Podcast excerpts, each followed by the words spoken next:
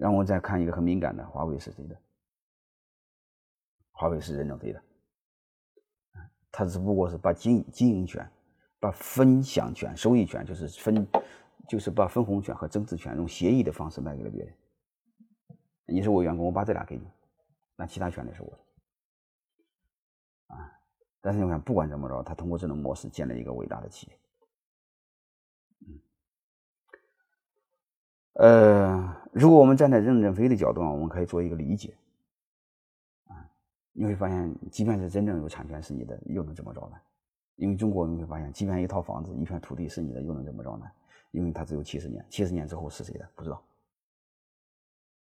所以你发现，我们也几乎你所有这产权其实也不一定是真的，啊，所以这个事儿我们认来心里也也也可以理解。呃，但是还是多少有一点不舒服。但是我这一点可能是任正非对他的高管稍微年龄大点容易。如果你见新企业这样做，我认为是不可以的。因为这帮八零后，特别是这帮零零后、九零后，他骨子里不愿意给别人干，给自己干。结果弄半天，你给我弄个假股份，他肯定不愿意。啊，你得给他玩真的，对吧？啊，这一点来说，我个人观点是不赞成现在的企业这么做。我们可以借鉴的有哪些啊？我们可以借鉴的有哪些呢？就是这些啊，不是可成功的原因，就是我们通过学学华为股权激励可以借鉴的有哪些？第一个就是创始人对公司的控制啊，创始人对公司的控制啊，呃，一定要关注这个事儿啊。任正非不管怎么着是牢牢控制华为，同时就是想经营一家好企业。必须是高激励、高分红、高业绩、高配股，从而实现一个良性的循环。啊，如果再多说一点的话，向任正非学习，只要控制权在你手里，你就大胆的分就行了，股份全分都没问题。啊，所以任正非导致九十九全部分出去，而且江湖上说句也很好听，就像好像很大方似的，我把股份都分给别人了。其实大家知道，他分的只是收益权，真正的权还在他手里。但是最起码人家落个好名，有胸怀。敢分，最起码你把钱分出去了，全流入了。但是，而且我说过，因为控制权对创始人太重要，这个其实我们能理解。我个人一个建议，我们现在在学习华为，自己在用股权激励，我就不建议这个什么呢？呃，彻底像任任正非那样，把所有的钱给了别人，收益给了别人，全留着。我还是建议要给激励对象一定的继承权、交易权和表决权。我个人观点，你让他参与的越多，他对公司就会越越热爱。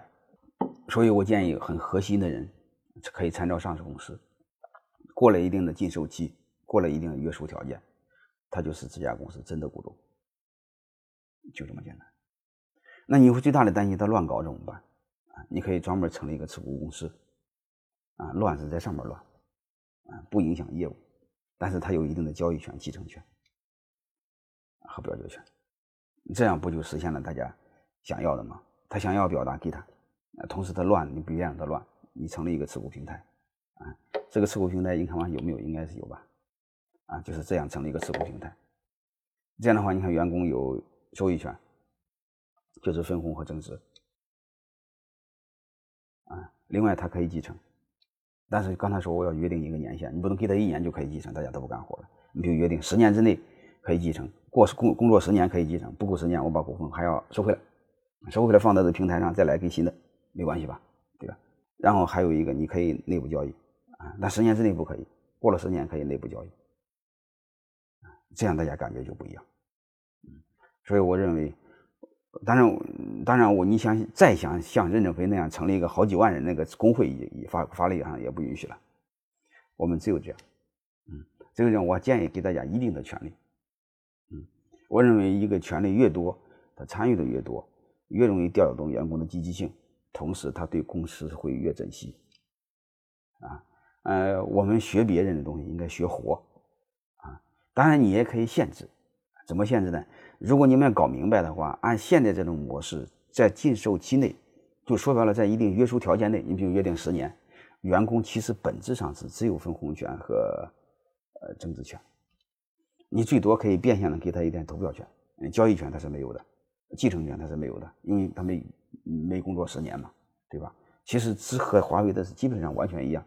我建议，仅仅建议是给他一个投票权，让他参与公司，这样对你公司有好处。啊，过了十年之后，你可以说，啊，享有这部分股份的继承权。当然，你也可以规定离开公司，收回一半，留一半也没问题。啊，过去的晋商也有这么搞的。啊，但是你可以根据自己的公司的形态做多种设计。啊，济南有一家公司叫三星灯饰，他是退了休之后留一半，他害怕将来之后没股份给了，那也没关系。啊，就不管怎么着，我们读书要把它学活。学习华为的控制权的设计，创始人对公司控制，学习华为的大家一个高业绩、高激励、高分红、高配股。大家永远知道，只要做得好的公司，永远是这样，是高考核、高业绩、高分钱。啊，这个我们要去学的。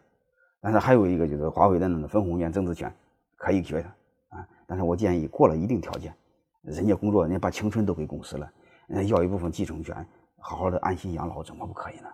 对吧？这个我建议我们可以有。嗯，好，这期节目我们就到这儿，好吧？我们下次